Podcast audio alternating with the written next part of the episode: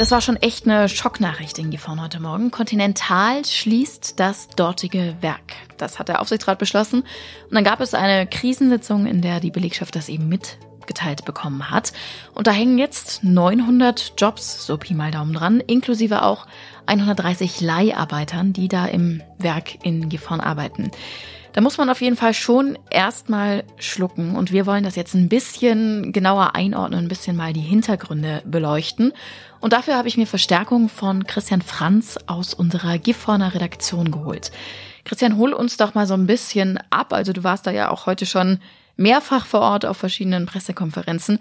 Was genau passiert da jetzt und wie begründet man das? Ja, ich war auf der Pressekonferenz der IG Metall, habe heute Morgen aber auch schon mit den Sprechern des ähm, Kontinentalkonzerns gesprochen. Es ist bestätigt, das Werk wird bis Ende 2027 schließen und die 900 Mitarbeiter, die du erwähnt hast in der Anmoderation, werden dann zumindest bei Continental keinen Arbeitsplatz mehr haben in Klammern mit Ausnahme derer, die dann konzernintern wechseln, was beispielsweise ein Angebot ist. Man muss auch sagen, der formelle Aufsichtsratsbeschluss steht noch aus. Man hat jetzt nochmal dem Vorstand aufgegeben, ähm, sich ernsthaft um den Standort zu kümmern. Also Conti will sich davon trennen, aber sie müssen sich wirklich mal nach allen Regeln der Kunst um das Schicksal der Beschäftigten kümmern. Wir können da vielleicht gleich noch im Detail drüber sprechen. Nach dem, was ich sehe, in einer Weise, wie das bislang in Deutschland mit seiner Sozialpartnerschaft noch nicht der Fall war. Und das lief ja bisweilen immer schon gut mit Sozialplänen. Ähm, hier will man sich nun wirklich nach dem äh, Muster ähm, bemühen, die Leute von Arbeit in Arbeit zu bringen. Also dass du wirklich nahtlos eine Anschlussbeschäftigung entweder tatsächlich im Konzern, dann aber offensichtlich an einem anderen Werk oder bei einem anderen Arbeitgeber das tunlichst in Gifhorn findest. Und das ist der Belegschaft alles so mitgeteilt worden heute Morgen? Es gab halt eine, äh, eine Mitarbeiterversammlung durch das Unternehmen, wo relativ kurz und knapp in neun Minuten ähm, der angekündigte Aufsichtsratsbeschluss jetzt in dieses Verfahren zu gehen mitgeteilt mhm. wurde. Ähm, und danach hat sich die IG Metall und der Betriebsrat 75 Minuten Zeit genommen, um erstmal die, den Schock der Belegschaft aufzufangen und erste Fragen zu beantworten, soweit man das eben konnte.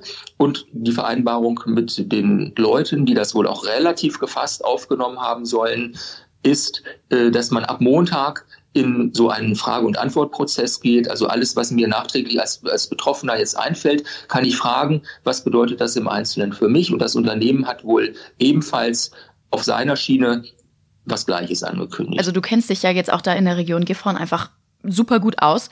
Das hat ja schon auch eine, eine Schlagkraft für die ganze Region. Absolut. Also man darf nicht vergessen, als äh, Tevis 1951 hierher kam, ähm, da gab es mich noch nicht. Also so lange ist das Werk schon da.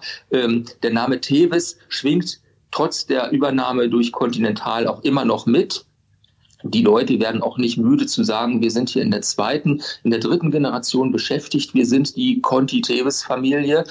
Und ähm, es ist einfach, über die Jahre haben dort in den 70er Jahren bis zu 4500 Menschen gearbeitet. Das ist ja ein Riesenarbeitgeber. Ähm, es ist immer weiter abgebröckelt. Jetzt haben wir eben ähm, unter 1000. Ähm, aber der industrielle Kern, der ist natürlich da. Und der ist jetzt tatsächlich extrem gefährdet. Und die IG Metall sagt eben auch, wir wollen ganz viel daran setzen, dass wir den industriellen Kern, also die Fertigung, die Produktion in Deutschland weiter behalten und zwar auch und gerade am Beispiel und am Standort Gifhorn. Das muss nicht Automobilindustrie sein, es wird wahrscheinlich auch nicht Automobilindustrie sein, aber es soll eine Form von Industrie sein und wenn es nach der IG Metall geht, auch nach einer, die sich anständig nach Tarifbedingungen verhält. Heißt also im Kern, äh, jetzt mal ganz einfach zusammengefasst, quasi, man versucht den Standort zu halten, nur irgendwie in einer anderen Art und Weise. Genau. Also die IG Metall hat sich ziemlich aus dem Fenster gelehnt, was ähm, äh, Conti so noch nicht gemacht hat. Man hat offensichtlich äh, unternehmensseitig 100 Firmen angesprochen, ähm, also 100 Player aus allen möglichen Branchen. Wir haben hier den Standort Gifhorn mit all seinen Liegenschaften, mit seinen Flächen, äh, mit seinen Hallen, die teilweise natürlich in die Jahre gekommen sind und vor allen Dingen mit diesem super, super Team. Ähm, das wird nicht nur so dahingesagt, sondern die Leute haben auch Belege dafür, wie top ausgebildet und wie qualifiziert sie sind. Sie haben 0% Fehlerquoten in ihren Produkten. Ähm, das muss man erst mal schaffen. Und ähm, 80 von denen haben sich offensichtlich zumindest schriftlich informiert. Vier müssen sich schon den Standort angeguckt haben vor Ort. Es gibt ja auch diesen Wirtschaftsbegriff Due Diligence, also dass man mal so in die Situation, in die Bücher wirklich tiefer hineingeht. Und ähm, also das ist jetzt nicht nur Fake, dass man sagt, na, wir versuchen das mal, sondern das scheint, das habe ich eingangs gesagt, tatsächlich mal so ein Beispiel für einen funktionierenden Wandel und für eine, für eine sinnvolle Rettung zu geben. Ähm, also man hat sich so weit aus dem Fenster gelehnt zu sagen, wir können heute noch nicht sagen, aber wartet mal zwei Wochen ab. Vielleicht, wenn alles gut läuft, ähm, es läuft sowas auch nicht bis zum St. Nimmerleinstag, sondern ähm, diese Anspannung und die Erwartung löst sich schon im Sommer. Aber das ist natürlich noch echt unter Vorbehalt gesagt. Und da will ich auch jetzt als Zeitung ähm, niemanden festlegen, sondern das muss ich natürlich von den Playern dann entwickeln. Ähm, meinst du, das hat auch ein bisschen was damit zu tun, dass das ja nun auch der Wahlkreis unseres Arbeitsministers ist in Gifhorn? Wenn du mich fragst, ob ich das meine, ja. Ob das jemand so offiziell sagt, nein. Herr Heil wird sich heute am Nachmittag noch äußern. Der ist natürlich angefragt. Ähm, mal sehen, wie er selber das sagt. Aber klar, das macht natürlich Druck. Und ähm, die IG Metall verweist auch auf die guten Kontakte zum Wahlkreisabgeordneten, der eben der Bundesminister ist. Erwähnt auch als Name-Dropping den Ministerpräsidenten und, was auch nicht unwichtig ist, ähm, die stellvertretende IG Metall-Vorsitzende Frau Brenner, ist auch stellvertretende Aufsichtsratsvorsitzende beim Kontinentalkonzern.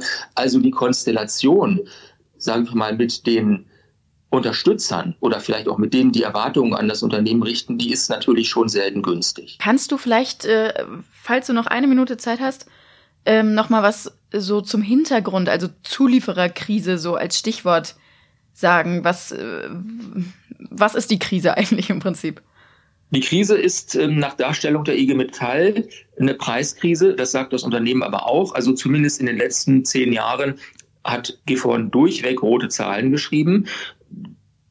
Da muss man nicht, ähm, äh, wie soll ich mal sagen, industrieller sein, zu sehen, dass das auf Dauer so nicht funktionieren kann. Ähm, das Irre ist, die, das Unternehmen hat weiter durchaus am Standort investiert. Die Produkte sind zukunftsfähig.